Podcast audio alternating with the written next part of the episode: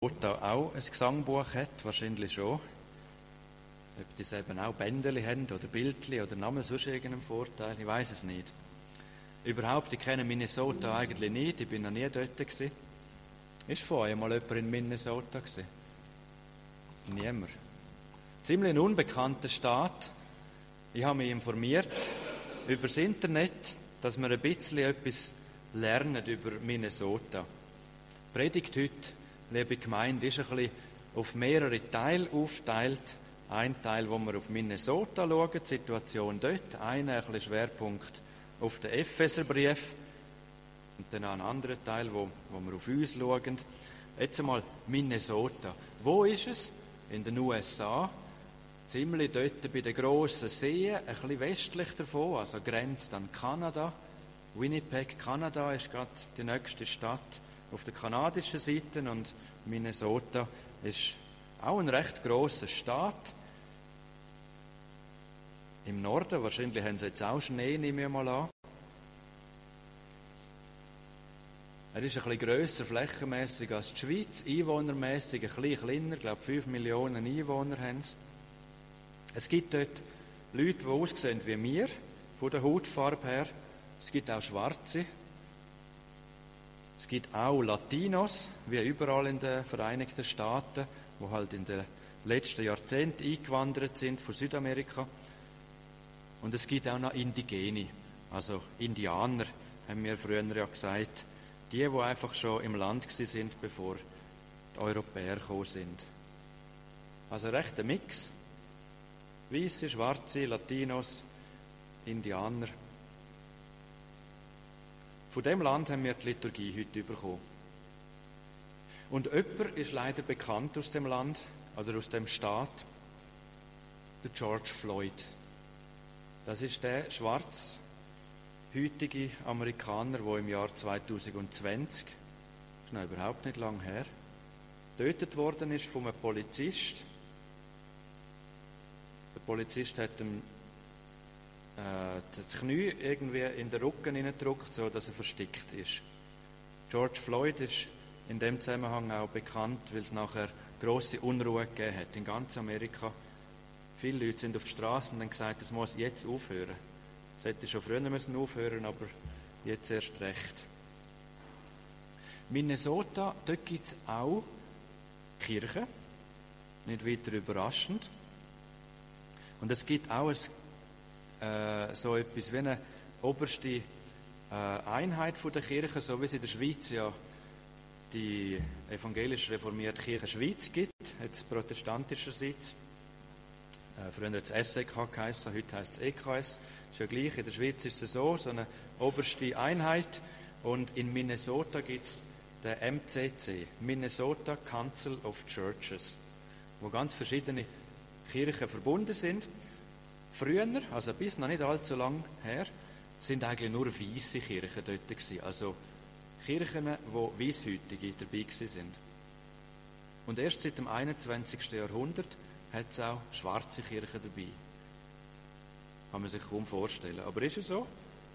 Wenn wir ganz ehrlich sind, in der Schweiz, im SEK eben, oder im, EKS sind eigentlich auch nur die Weisshütigen vertreten.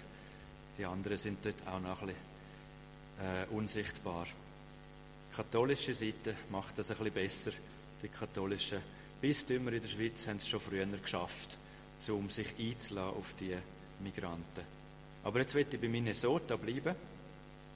Wie gesagt, seit dem 21. Jahrhundert, also in den letzten 20 Jahren, gibt es auch Schwarze und seit 2020, also seit drei Jahren, gibt es auch in dem Minnesota Council of Churches gibt es auch Dakota dabei, also Indianer, Indigene.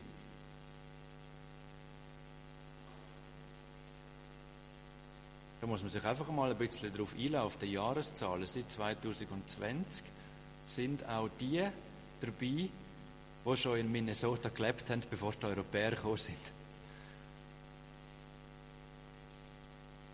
Seit 2018 gibt es auch etwas Spezielles, nämlich eine Strukturveränderung ist dort beschlossen worden. Ganz bewussten Entscheid hat damals das die oberste Kirchenleitung oder Kirchengemeinschaft äh, beschlossen. Und zwar haben sie beschlossen, dass der Präsident und der Vizepräsident von dem Council of Churches sollen nicht Weisse sein. Also entweder Schwarzhüt, ein, ein Schwarzhütiger oder ein Indianer oder ein äh, Latino. Und das ist jetzt seit diesen fünf Jahren so. Dass einfach Präsi und Vizepräsi sind nicht Weisshütige. Das hat man sich vor fünf Jahren dazu durchgerungen, um da quasi die Weisshütigen ein bisschen ausschliessen vor den höchsten Ämtern, weil man zum Schluss gekommen ist, jetzt ist die Zeit, dass einmal die nicht Weisshütigen die obersten zwei Ämter besetzen. Es ist nötig, hat man herausgefunden. Und ja, seit dem 2020, also seit dem grossen Problem mit dem George Floyd, seitdem gibt es in der MCC auch eine Aktionsplattform für Rassengerechtigkeit. Eine Aktionsplattform, die drei Sachen probiert, nämlich erstens Wahrheitsfindung, dass man einfach benennt, was ist ungerecht in unserer Geschichte, was ist jetzt noch ungerecht. Der zweite Punkt ist, sie wollen sich einsetzen für Bildung, dass man den Leuten auch sagt, es ist nicht recht, wenn man die Schwarzen ausschließt und die, die Weißen alle Privilegien haben. Und wenn die einen eben alle Bildung haben und die anderen sich Bildung nicht können leisten zum Beispiel, man will Bildung für alle. Und das dritte, der dritte Punkt von der äh, Aktionsplattform ist Wiedergutmachung. Und ich finde es so beeindruckend mit einfach diesen Jahreszahlen. Im 2020, da wo wir mit Corona beschäftigt sind, da haben die entschieden, wir brauchen das. Es ist Unrecht gewesen, viel Unrecht ist passiert in unserer Geschichte, wo auch wir Kirchen Anteil haben. Und wir müssen jetzt in eine Zukunft gehen, wo das besser wird. In der Schweiz, bei der evangelisch reformierten Kirche Schweiz, also auf der nationalen Ebene, dort gibt es nichts in dieser Art.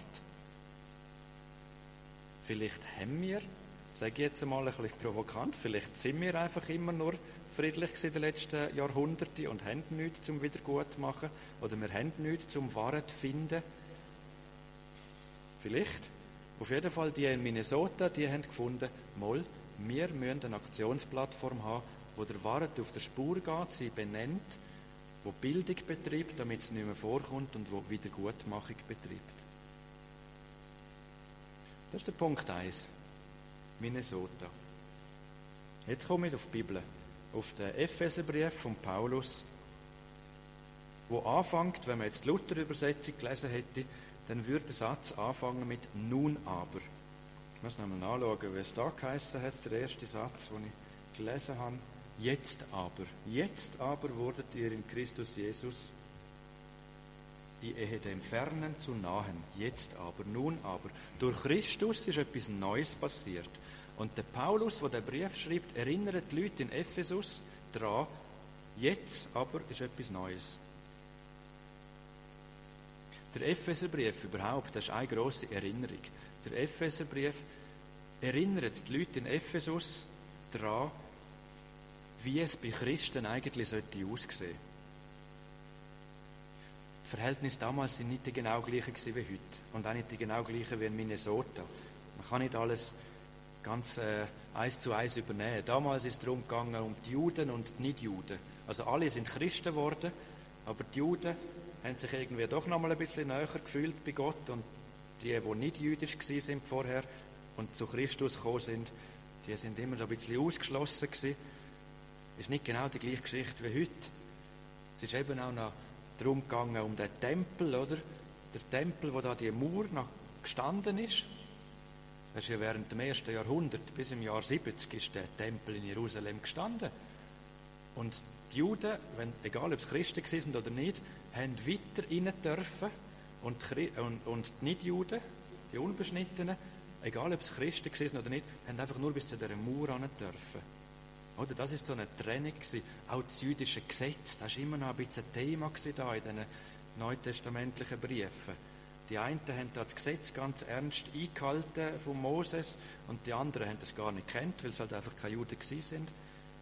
Das hat zu Frust geführt. Da können wir ein bisschen fantasieren, steht nicht alles in der Bibel, aber mit ein bisschen Fantasie kommt man schon zum Schluss, dass es wahrscheinlich für die, für die nicht-jüdischen Christen frustrierend war, weil sie immer doch das Gefühl hatten, wir sind gleich nicht ganz dabei. Die Juden, die an Christus glauben, fühlen sich doch irgendwie immer noch ein bisschen besser.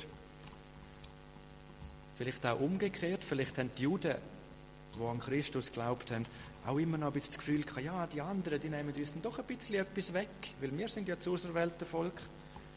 Und an die hat der Paulus eben geschrieben und gesagt, hey, los, und jetzt sind wir alle eins. Jetzt aber, nun aber ist etwas Neues. Der Christus ist gekommen und der Christus bringt Frieden zwischen denen, die fern sind oder sind und denen, die schon immer näher sind. Wir sind eine neue Kreatur in Christus.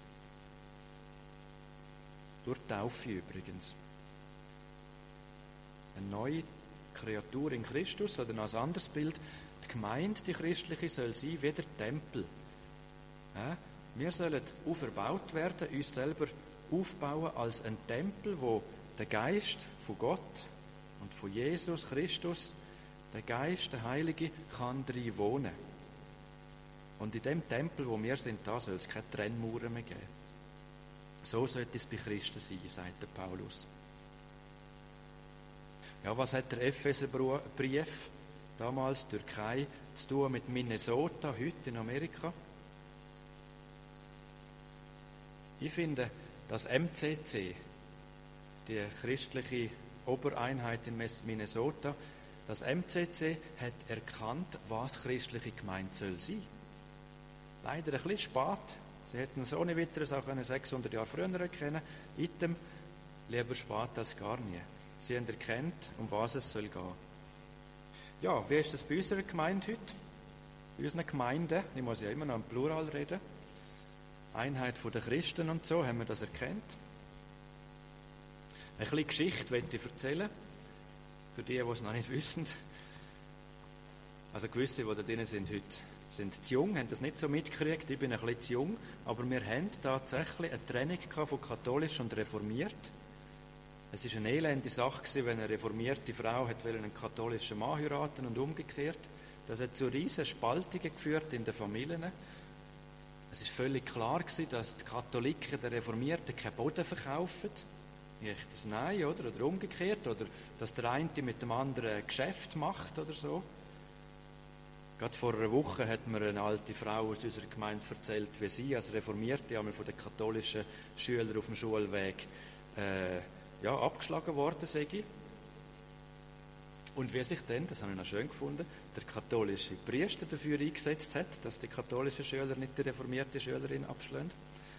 Hat es schon immer gegeben, positive Signal, aber eben auch das Trennende, äh, Provokationen, da hat mir meine Großmutter noch erzählt, wie am Karfreitag immer Katholiken bewusst dann gerade misten sind und die Reformierten haben ihren Mist bis äh, bis Frau Leichnam gespart und, und dann das Zeug gemacht, einfach zum Provozieren. Ich würde sagen, heute, in der heutigen Zeit, 2023, sind wir uns näher. Ja, also einiges näher als auch schon. Und vor allem, wir sind näher bei dem, was im Epheserbrief als Forderung aufgeschrieben steht. Was hat geholfen? Ich habe ein paar Telefone geführt in der letzten Woche, so ein bisschen als Vorbereitung auf den Gottesdienst. Ich habe auch gefragt, warum haben wir jetzt nicht mehr so Streit zwischen den Konfessionen? Es gibt verschiedene Vermutungen. Jemand hat geäußert, ja, der, die Hierarchie, also der Papst. Der polnische Papst, der da plötzlich ganz unerwartet kein Italiener mehr auf dem Stuhl Petri gesessen ist, sondern ein Pol, der Wojtyla, der hat irgendwie geholfen. Plötzlich ist von oben her nicht mehr das Trennende predigt worden in der katholischen Seite. Mir hat mein Amtsvorgänger, der, der Pfarrer Heinz Kühling, einmal gesagt, das Pfarreiheim da denen, wo wir dann nachher noch zu Bunsch eingeladen sind, das Pfarreiheim, das hätte geholfen. Das ist ja ein katholisches Pfarreiheim. Und irgendwann sagen mal auch reformierte Vereine fragen kommen, ja, dürfen wir es auch mal nutzen für unseren Vereinsanlass? Und die Katholiken haben gesagt, ja, dürfen es nutzen. Die Katholiken haben können gute Gastgeber sein. Die Reformierten haben gemerkt, ah, das sind ja gute Gastgeber, ist eigentlich noch nett. Und das Gebäude hat geholfen beim, beim einander näher kommen. Oder eben gute Leute, wie jetzt der Pfarrer, den ich vorher erwähnt habe, ich kenne ihn nicht, das war in einer anderen Gemeinde, katholischer Pfarrer, der sich für die reformierten Kinder einsetzt. Ich glaube, auch in Busnang haben die Pfarrer im 20. Jahrhundert gut zusammen geschafft, beide Konfessionen miteinander, sonst wäre die katholische Kirche Busnang, glaube ich, nicht gebaut worden. Wenn nicht auch der reformierte Pfarrer gesagt hätte, mal, das ist in Ordnung, machen wir so, finden wir Lösungen. Das sind nur ein paar Vermutungen, was geholfen hat, die Spannungen zu überwinden. Was sicher nicht geholfen hat, ist das Ignorieren von der Bibel. Und das passiert bei den Reformierten genauso wie vor 500 Jahren bei den Katholiken. Die Reformation vor 500 Jahren hat unter anderem darum müssen stattfinden, weil da einfach die Bibel nicht gelesen worden ist. Wie auch, kann ich nicht mehr Latinisch. Nicht einmal die Priester haben damals gut Latinisch können. Und die Bibel hat es irgendwie nur auf Latinisch gegeben und auch nur sehr wenig. Also wenn man die Bibel ignoriert, dann hilft das nicht, zum Frieden haben. Auch heute nicht. Und sicher, was auch nicht hilft, ist, wenn man nicht betet. Wenn man gar nicht daran glaubt, dass Gott den Heiligen Geist kann schicken kann, wo ein Geist von der Versöhnung ist. Ja, vierter Punkt. Ist heute alles gut? Mit einem grossen Fragezeichen. Ich denke, bei uns gibt es immer noch Ausgrenzung. Das Wort Rassismus, das passt vielleicht schon nicht ganz so in, in der Thurgau. Das ist vielleicht etwas, wo man sagen könnte, okay, das ist bei anderen eher ein Thema. Aber Ausgrenzung, so ein bisschen allgemeiner gesagt, das gibt es bei uns auch. Das englische Wort Mobbing, das hat es ja nicht nur durch Zufall bis zu uns geschafft. Das gibt es bei uns an der Schule, auch bei Erwachsenen.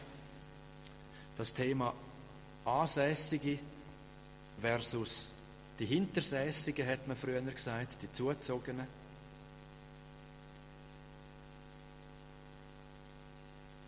Das hat es bei uns gegeben und es gibt es bei uns auch jetzt noch.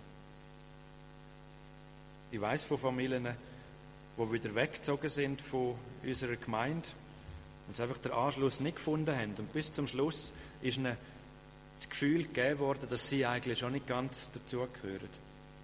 Gibt auch bei uns soziale Ausgrenzung. Unsere Aufgabe als Kirche heute ist es, das auch zu benennen. Also das, was da in Minnesota unter dem Stichwort, äh, wird, wird gesagt, Wahrheitsfindung, unter dem Stichwort Wahrheitsfindung läuft, das ist auch unsere Aufgabe als Kirche. Und ich mache ein Beispiel, nur ein Beispiel. Mal schauen, ob ich dann nach dem Gottesdienst wieder kritisiert wird für das, aber ich bringe es jetzt. Ich glaube, das ist unsere Aufgabe. Wir haben in der evangelischen Kirche und in der katholischen Kirche auch uns vor zwei oder drei Jahren oder vier Jahren schon mit einer Petition konfrontiert gesehen, die hat Kirchenglocken in Busnang reduziert haben. Anzahl Leute, dass nicht mehr läutet in der Nacht oder weniger oft geläutet wird oder weniger lang, so eine Petition, wir haben glaube ich alle davon mitgekriegt. Und bei der katholischen Kirchgemeindeversammlung ist alles in, in ordentlichen Bahnen gelaufen. Zuerst hat die katholische Kirchgemeinde über das diskutiert und etwa zwei Wochen später die reformierte Kirchgemeinde. Und in der reformierten Kirchgemeinde ist es nicht in guten Bahnen gelaufen. Es hat dort einen Satz gegeben, der ist mir geblieben bis jetzt. Ein Satz von jemandem, der gefunden hat, an der Kirchenglocke muss man nichts ändern. So wie die Meinung, mit der kann, kann man gut leben. Das ist jedem überlassen, eine Meinung zu haben, diese oder die, jene. Aber ein Satz, der ist gesagt worden, ja, die, die ein Problem haben mit Kirchenglocken, die können ja auch wieder gehen. Der Satz ist gefallen. Ob er protokolliert worden ist, weiß ich gar nicht, aber ich habe ihn abgespeichert. Die können ja auch wieder wegziehen. Das geht nicht. Das ist eine Trennmauer machen zwischen denen, die sogenannt schon immer da sind und denen, die jetzt hergezügelt sind, weil sie ein Haus gekauft haben oder eine Wohnung gemietet haben, was auch immer. die, denen, wo es nicht passt, die können ja wieder gehen. Das ist ein brutal liebloser Satz. Weil wir wissen, wenn wir die Zeitung lesen, in der Schweiz haben wir zu wenig Wohnungen. Wenn jemand nach Busnang zieht, ist es, oder nach Amliken, was auch immer, was für eine Gemeinde das dann halt ist, wenn jemand woher zieht, ist es, weil er dort eine Wohnung hat, weil es eben an anderen Orten keine Wohnungen gibt, oder weil es da noch Bauland gibt und das woanders eben nicht. Gestern habe ich einen Freund von mir besucht, der wohnt im Kanton Zürich in einer relativ kleinen Wohnung und wir haben darüber geredet, ja, ist er zufrieden oder würde er vielleicht gerne mal mit der wachsenden Familie in eine größere Wohnung? Und er hat gesagt, er sei schon umschauen und es gäbe schon auch noch ein bisschen bessere Wohnungen, ab 3000 Franken pro Monat.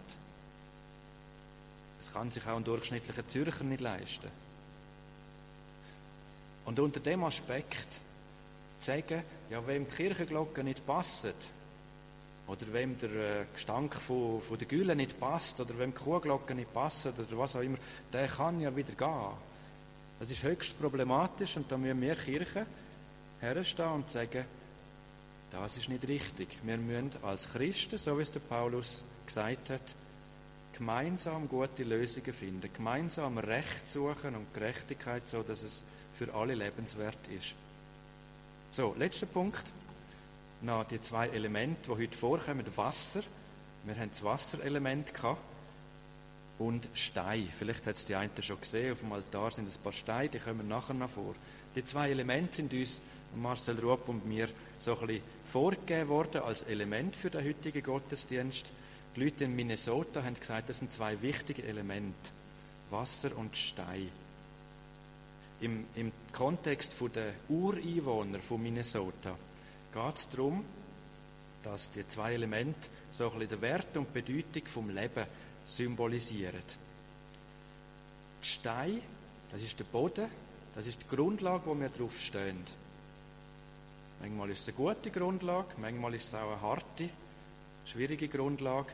Auf jeden Fall, wir stehen alle auf dieser Grundlage. Wir können nicht einfach fliegen.